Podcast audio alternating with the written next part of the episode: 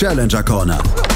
Der Tennis-Podcast in Zusammenarbeit mit tennistourtalk.com auf meinsportpodcast.de. Die Welt steht still. Natürlich steht auch die Tenniswelt still.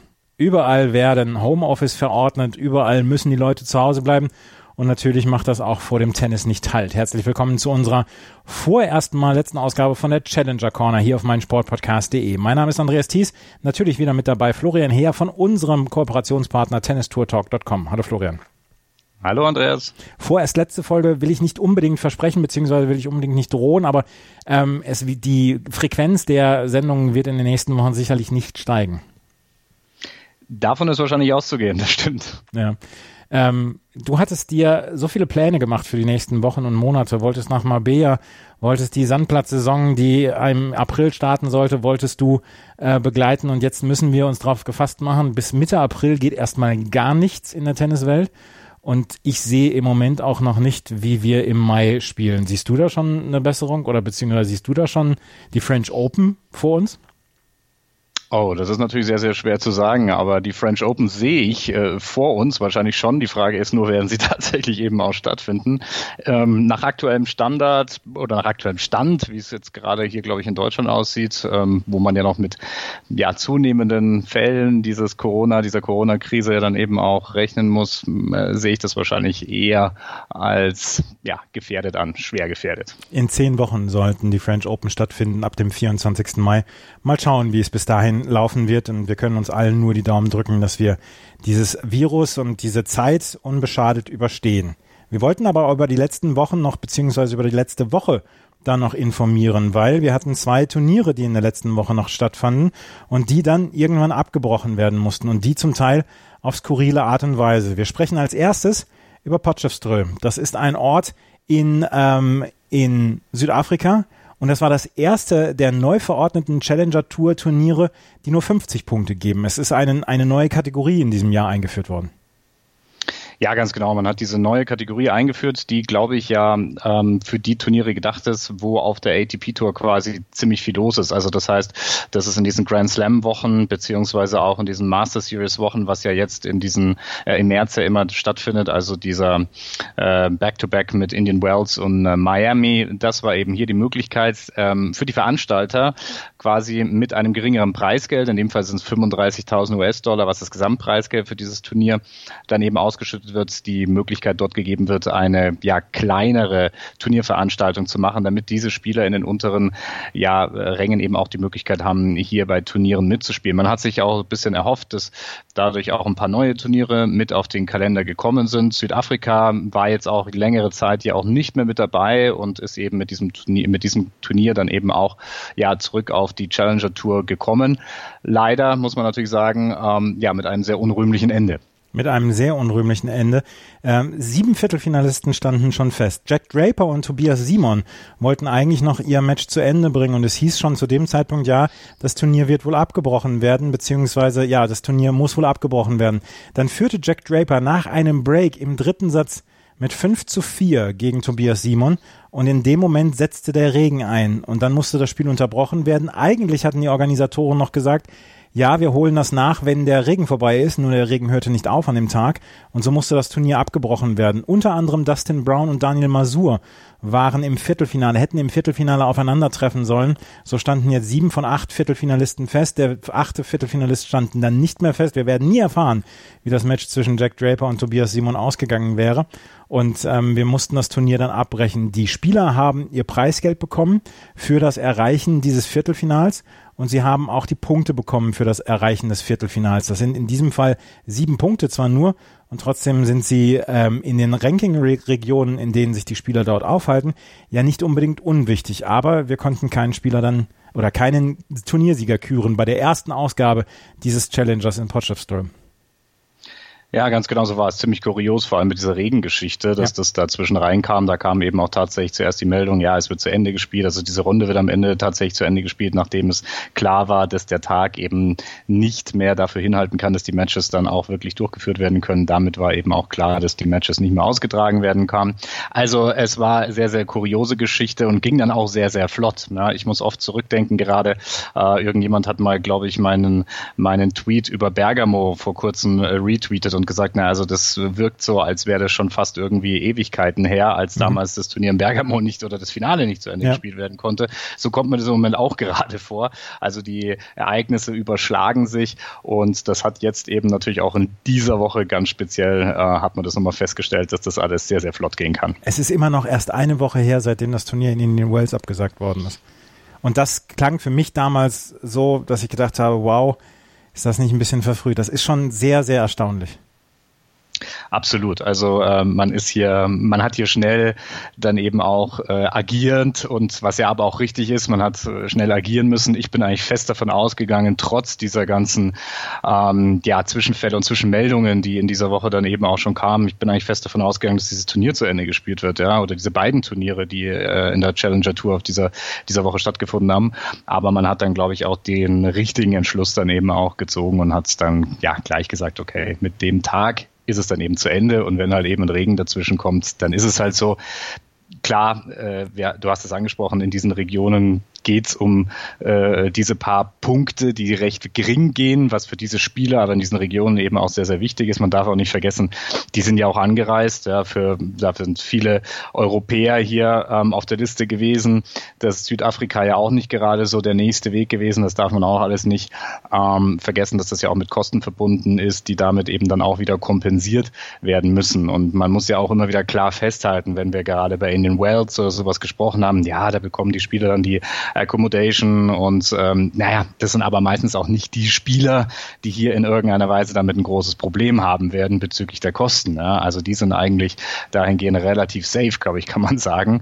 Die einen mehr, die anderen vielleicht weniger, aber gerade hier ähm, in den Regionen wo es dann jenseits der 150, der 200 der ATP-Weltrangliste geht, da kann es dann schon wieder ein bisschen anders aussehen. Absolut. Die, äh, das Turnier in Potchefstroom musste vor dem Viertelfinale abgesagt werden und Jack Draper und Tobias Simon konnten ihr Achtelfinale dann nicht zu Ende bringen. Wir hatten noch ein weiteres Turnier und das war ein sehr interessantes Turnier. Das war das in Nur Sultan, früheres Astana, die Hauptstadt von Kasachstan. Und dort war ein größeres Challenger-Turnier angesetzt, was wir letztes Jahr schon gesehen haben, damals in, im Oktober. Und dieses Jahr wurde das in, in März gelegt und es war super besetzt. Es war mit Mohamed Safwad an eins gesetzt und es war unter anderem mit Yannick Maden an zwei gesetzt. Und dann haben wir sowohl im Einzel- als auch im Doppelwettbewerb sehr, sehr schnell die Walkovers gesehen. Äh, zum Beispiel hat Mats Moreng in der zweiten Runde, nachdem er gegen äh, Michael Wrebensky noch in der ersten Runde gewonnen hat, ein Walkover von Enzo Coaco bekommen aus Frankreich. In der zweiten Runde oder in der dritten Runde musste Mats Moreng aber seinen Gegner Pavel Kotov dann ein äh, Walkover ins Viertelfinale geben.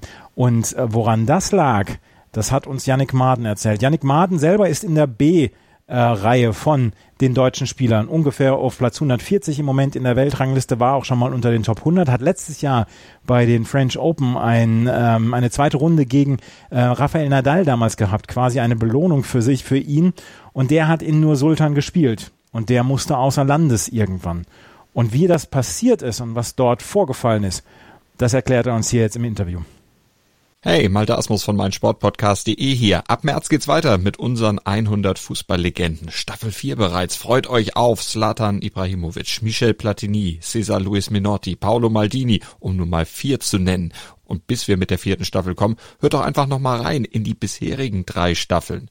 Ronaldinho, Sepp Meyer, Gary Lineker, Lothar Matthäus und viele weitere warten da auf euch. 100 Fußballlegenden Jetzt. Überall, wo es Podcasts gibt. Ja, hallo Yannick. Hallo, grüß dich. Ja, erstmal äh, Frage vorab natürlich, äh, ob alles okay ist und wo erreichen wir dich gerade?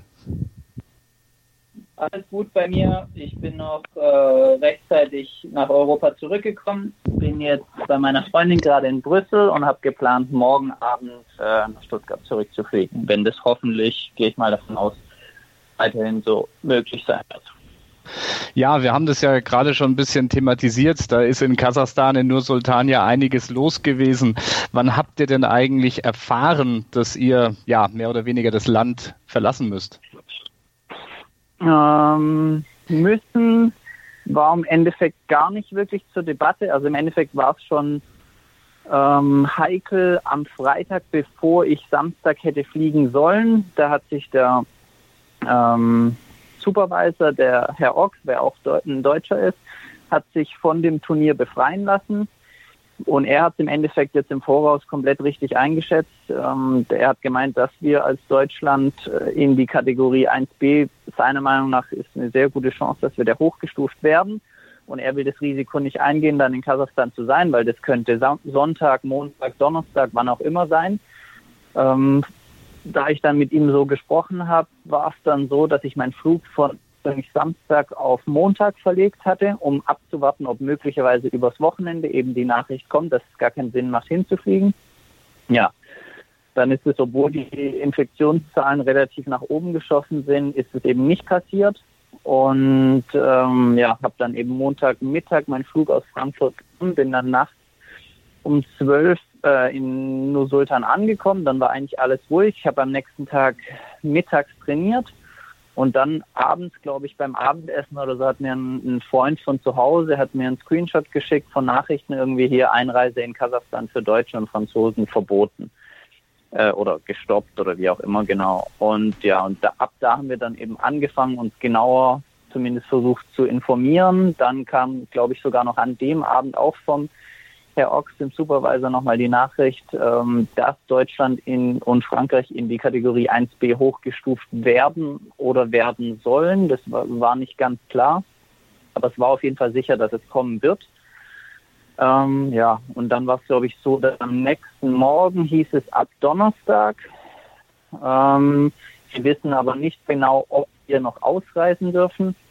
Ähm, dann hat der, der Franzose hat äh, über seinen Vater, glaube ich, bei der deutschen Botschaft, äh, bei der französischen Botschaft äh, in langsam der äh, kasachischen Botschaft in Frankreich jemanden erreicht, wo dann irgendwann das Go gegeben hat, dass wir ausreisen dürfen. Und das war dann der Moment, das war so am Mittwoch 12.30 Uhr ungefähr, ähm, wo wir an dem Tag waren wir alle angesetzt, also der andere Deutsche Max Morain, ich und der Franzose Coaco waren angesetzt an dem Tag zu spielen. Aber dann, als wir das Go bekommen haben, dass es sicher ist oder dass wir auf jeden Fall ausreisen dürfen, ohne dass wir eben am Flughafen dann in Quarantäne gesteckt werden, da haben wir dann direkt Flüge gebucht für den Nachmittag, was gut war, weil es gab eh nur noch, glaube ich, drei internationale Flüge, wo wir aus Kasachstan rausgekommen wären. Zweimal nach Moskau und einmal nach Abu Dhabi und dann sind wir über Moskau Europa zurückgeflogen und, und wir haben das sichere Go erst bekommen, dass wir in Quarantäne gesteckt worden wären um, ich glaube, um 4.30 Uhr oder so, also schon beim Boarding von dem Flug. Da wussten wir, dass es dann ab Mitternacht auf jeden Fall so gewesen wäre. Das heißt, ihr wart zu dritt unterwegs, oder?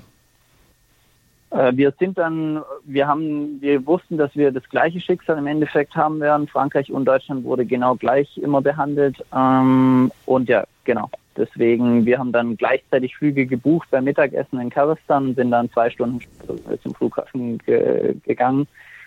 Aber wir sind alle gleichzeitig nach Moskau im gleichen Flieger geflogen und dann haben wir andere Ziel Zieldestinationen gehabt. Ja. Wie war da die Stimmung unter euch? Also wart ihr schon ein bisschen beunruhigt oder habt ihr das noch als relativ locker angesehen? Ich würde sagen, dass wir waren alle relativ locker, aber natürlich wussten wir auch, also das dass wir dort in Quarantäne gesteckt werden für mindestens 14 Tage, das wollten wir natürlich alle um jeden Preis vermeiden. Und jetzt, nachdem wie sich dann innerhalb von anderthalb, zwei Tagen jetzt so entwickelt hat, das haben wir auch nicht vorher gesehen, weil noch die anderen Spiele, äh, wo wir dann gesagt haben, wir müssen jetzt zügig abreisen, die haben gesagt, ja, es tut uns leid, scheiße, und die sind eben am, haben am nächsten Tag noch gespielt und die wussten bisher noch von gar nichts. Es war nur eben wegen dieser Hochstufung in Kategorie 1b, dass es überhaupt so war, dass wir drei äh, aus den Ländern eben uns so relativ selbst gut informiert haben und versucht haben, ähm, da Infos zu bekommen, ob wir eben abreisen sollen oder nicht. Aber wir waren jetzt nicht irgendwie, dass wir alle drei extrem ängstlich waren. Also wie gesagt, an dem Morgen hatten wir dann schon ein paar Nachrichten, aber an dem Abend zuvor, wir haben ja, wir hätten ja auch abends theoretisch nachts abfliegen können. haben dann aber gedacht, hm, wir wissen es nicht genau, ob die am Flughafen dann Probleme machen oder was passiert. Und das war jetzt nicht, dass wir extrem ängstlich waren, aber ja, es ist einfach sehr schwierig gewesen, klare Infos zu bekommen. Die Botschaft konnte man eben abends in Kasachstan nicht mehr erreichen, war zu in Deutschland. Die Botschaft haben meine Eltern versucht gehabt anzurufen, da ist keiner rangegangen. Ja, und dann wurde eben nur die französische Botschaft da erreicht äh, oder in Frankreich die Botschaft. Und ja, wir mussten halt auf die, die Sicherheit warten, dass wir abreisen können. Und da war es dann eh schon klar, dass wir nicht mehr spielen werden. Okay, inzwischen ist das Turnier ja auch ja gestoppt worden. Ich glaube, das ist wahrscheinlich auch die richtige Entscheidung, auch äh, aus eurer Spielersicht heraus, die auch dort waren, glaube ich, haben da Verständnis dafür. Ja, für mich war es im, Ende, also im Endeffekt war es für alle blöd, für mich und den Franzosen. Wir sind hingeflogen und haben gar kein Match gespielt. Der Mats hat ein Match wenigstens gewonnen gehabt. Aber im Endeffekt, klar, war es blöd für alle. Aber wir, wir haben selbst so wie abgereist sind am Mittwoch, war es ja noch nicht so extrem überall alles zu. Das ging ja jetzt in den letzten zwei Tagen so extrem nach oben, dass Grenzen geschlossen werden, Turniere komplett abgesagt wurden von der ATP. Also da in dem Moment, wo wir abgereist sind, haben wir gedacht, boah, ja, war jetzt unnötig oder war nervig, hier nach Kasachstan zu fliegen. Aber wir waren natürlich froh, dass es dann gepasst hat, sodass wir nicht mehr Probleme noch bekommen. Aber da, wir haben nicht zum Beispiel gedacht, dass das Turnier jetzt abgesagt wurde. Mhm. Weil, weil wo wir dort waren, haben wir mit dem Supervisor gesprochen und der wollte alles weiterlaufen lassen. Von, in Kasachstan war ja auch keinerlei Angst, Vorfälle, Infektionen, wie auch immer. Das heißt, das Turnier dort hatte keine Probleme. Das wurde halt dann eben entschieden. Mhm. Ja, vielleicht noch eine abschließende Frage zum, zum, zum Thema Kasachstan. Wenn ich mit Spielern dort in der Vergangenheit gesprochen habe, die dort waren, ich selber habe es leider noch nicht erlebt, aber die haben eigentlich alle immer gesagt, die Organisation und die Turniere, die Challenger-Turniere, die dort stattfinden, die sind eigentlich vom Organisationsgrad und die Bedingungen dort seien eigentlich immer sehr, sehr ordentlich. Ähm, kann ich, ich kann nur von Nur Sultan oder früher Astana sprechen, weil ich da, wie gesagt, im Oktober einmal gespielt hatte. Genau, es war genau das gleiche Turnier, gleiche Anlage, auch in der Halle, gleiches Hotel. Hotel war sehr gut, die Anreise über den Flughafen nicht weit weg, kein Problem, von Frankfurt ein Direktflug. Ähm, der Center Court war schon im Oktober sehr gut, jetzt hatten sie komplett neue Plätze. Ähm, durch den Davis Cup, wo dort gespielt wurde, waren vier Plätze, alles in einer Halle, so sehr große, sehr große Halle mit, mit ja, wirklich viel Platz für uns. Ähm, ja, die Organisation, würde ich sagen, war okay. Die haben sich gut gekümmert. Das Hotel war wirklich ordentlich, Anreise kurz, auch vor Ort, also zu der Anlage. Ähm, Essen war auch wirklich ohne Probleme. Also ich kann nichts wirklich Schlechtes sagen, außer letztes Jahr, wo ich auch im Finale dort gespielt habe. Es sind keine wirklichen Zuschauer eben dort. Aber das ist nicht, Kasachstan ist da nicht das einzige Land, wo, wo man bei Challenge ohne Zuschauer steht. Aber sonst war, war das wirklich nicht sich zu beschweren. Du hast jetzt eben davon gesprochen, dass, ähm, dass ihr euch selbst darum gekümmert habt, wie die äh, Botschaften reagieren, beziehungsweise auch wie die Einreise dann oder die Ausreise funktioniert. Wie war es denn so mit der Kommunikation mit der ATP dann auch vor Ort? Ähm, wie seid ihr dort dann auch informiert worden, dass zum Beispiel dann ja auch die sechs Wochen Pause dann äh, anstehen würden? Ähm, ja, wir haben, ich habe am Freitagmorgen einen Anruf von einer der ATP äh, Frauen bekommen. Die hat im Endeffekt nur gewarnt, dass die Chance bestehen kann, wenn man nach Kasachstan geht. Sie wissen auch nicht, wie sich die örtlichen Behörden verhalten werden. Ähm, daher, sie haben sich darum gekümmert, aber konnten natürlich auch nichts sagen. Dann das andere, was ich gesagt habe, dass der, dass der Supervisor sich eben selbst entschuldigt hat und nicht hingegangen ist, ähm, was die richtige Entscheidung von ihm war. Dann äh, der örtliche Supervisor hat sich auch sehr um uns gekümmert. Die haben versucht, bei der Botschaft nachzufragen, sind aber natürlich auch daran gebunden, ob sie Auskunft zügig oder überhaupt bekommen von der Botschaft. Und dann die letzte Frage war, ob, wie, wie wir davon erfahren haben mit den sechs Wochen. Das war dann irgendwann, stand es zur Debatte. Ähm, was weitergemacht wird, ob Turniere stattfinden, ohne Zuschauerzahlen, ob Turniere überhaupt stattfinden werden. Das war aber dann relativ schnell entschieden. Ähm, und das, die Kommunikation, glaube ich, wo es entschieden wurde, wird da an die ATP-Spieler schnellst, schnellsten äh, möglich eine E-Mail rausgeschickt und ab da, also E-Mail oder Social Media, wo war das dann bekannt. Ja. Ja, also ähm, die Kommunikation war da kein Problem, aber da ist ja der da ist ja der Spielerrat, der Player Council ist dafür zuständig, mit der ATP dann, dann zu sprechen. Aber die ATP ist auch zum Teil in meiner Meinung nach an, an die Regierungen gebunden. Wenn, wenn Ausgangsgrenzüberschreitungssperrungen auftreten, dann, dann muss sich die ATP da auch danach fügen, wenn eben keine großen Menschenmassen zusammenkommen dürfen etc. Ja, ähm, was wäre eigentlich dein nächster Plan gewesen nach äh, Nur Sultan? Welche Turniere hättest du spielen wollen jetzt nach diesem Turnier? Ich hätte Lille, das Challenger und Saint-Brieuc in Frankreich gespielt.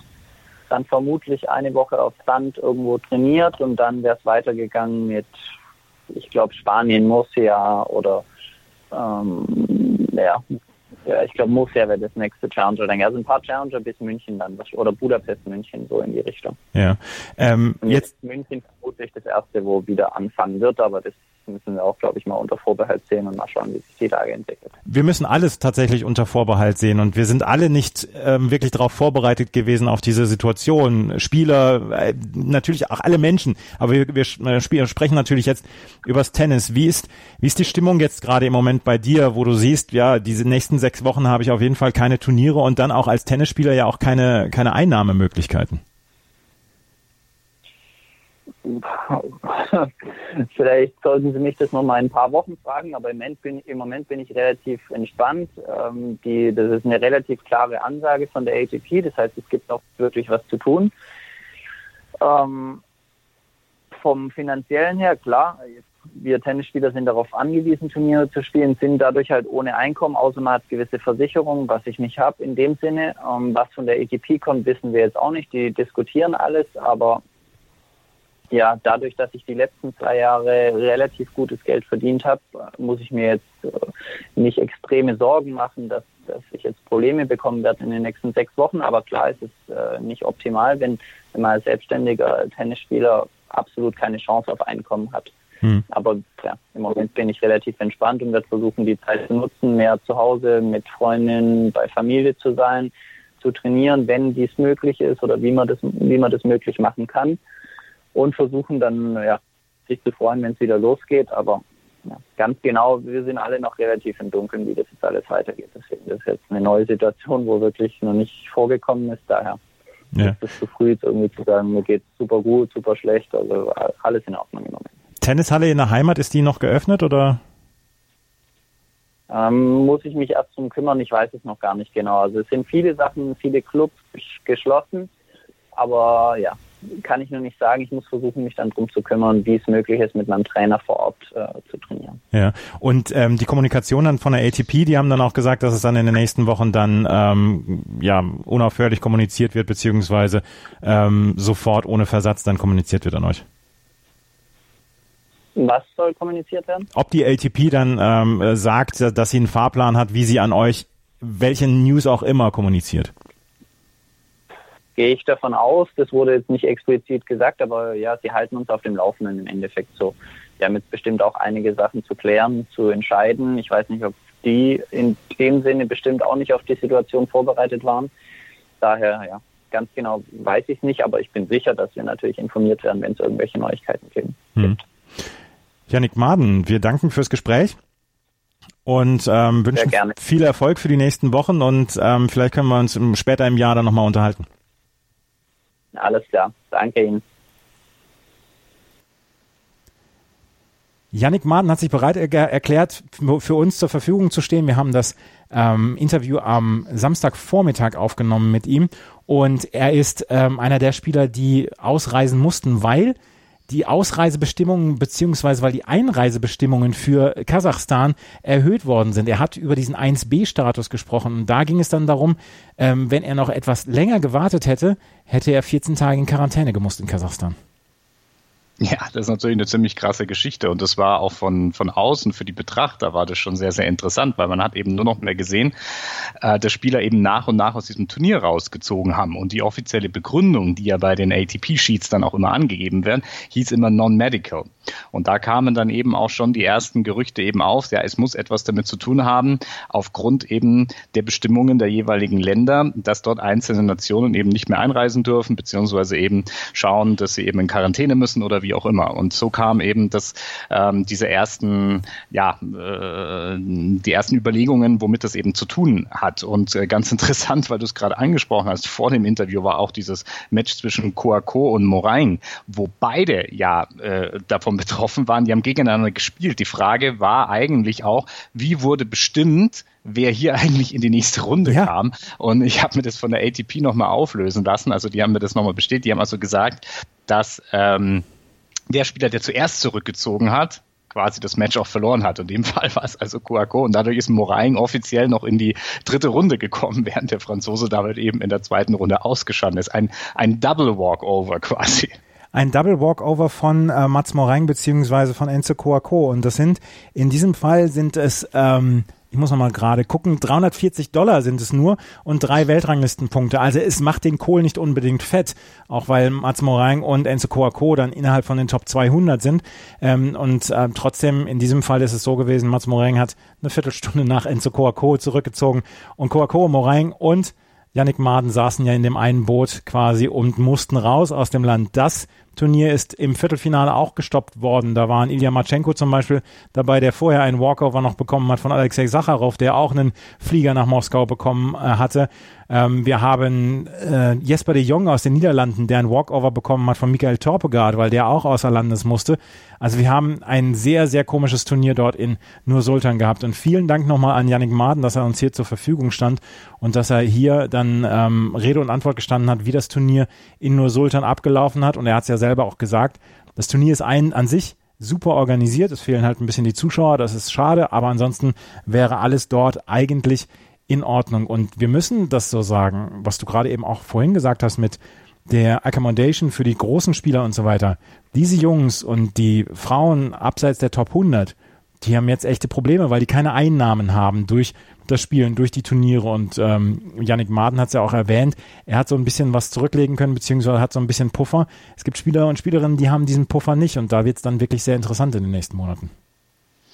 Ja, vor allem eben die, die ähm, ja dann abseits auch noch eben der Challenger-Ebene sind. Also Yannick hat ja in den letzten Jahren ja sehr erfolgreich gespielt. Er hat sich, was schon erwähnt, er eben auch in die Top 100 schon mal reingekommen, hat da schon mal auch ATP-Turniere äh, gespielt und da hat man dann natürlich auch die dementsprechende Basis, dann vielleicht die ein oder andere Pause damit auch finanziell überstehen zu können. Aber viele gerade, die eben dann, denke ich, auch auf der ITF-Tour, also dann eben auch auf der ITF World Tennis Tour unterwegs sind, für die ist das natürlich richtig schwer, weil das sind die, die täglich oder wöchentlich eben schauen, dass sie immer wieder ein Turnier spielen müssen, weil es ist quasi ihr Job und naja, denen geht's halt, sage ich mal, wie anderen Freelancern, Selbstständigen ja eben auch, denen dann eben jetzt so die Basis dann auch leider ja anfängt, da ein bisschen so davon zu brechen.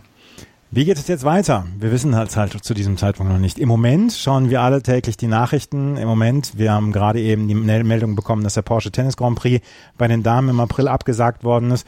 Und so wird es jetzt in den nächsten Wochen weitergehen. Und wir wollen auch Prag, das äh, WTA-Turnier Ende April ist auch gerade abgesagt worden. Also wir wollen natürlich, dass wieder Tennis gespielt wird, aber die Gesundheit unser, von uns allen liegt natürlich dann ganz weit vorne und wir wollen dann natürlich ähm, auch so weit helfen, dass wir sagen, okay, wir berichten noch darüber, aber mehr können wir halt im Moment leider nicht tun. Wir werden uns in der Zukunft, in den nächsten Wochen, werden wir uns dann auch mal noch mit dem einen oder anderen Interview melden bei Chip and Charge und auch hier bei Challenger Corner. Und ähm, tennistourtalk.com hat immer die neuesten Nachrichten von zum Beispiel abgesagten Turnieren, leider in diesem Fall immer. Also das ist dann auch doch die Seite, auf der ihr euch tummeln könnt. Florian, vielen Dank für deine Zeit und ja, wir hören uns demnächst mal wieder. Ganz bestimmt.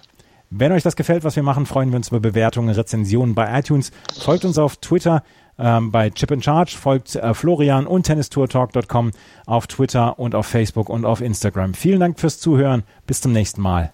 Auf Wiederhören. Man nimmt sich, was man will. Dann wilde Gerüchte entstanden. Fast nichts davon stimmt. Tatort Sport. Wenn Sporthelden zu Tätern oder Opfern werden, ermittelt Malte Asmus auf meinsportpodcast.de. Folge dem True Crime Podcast, denn manchmal ist Sport tatsächlich Mord. Nicht nur für Sportfans. Challenger Corner.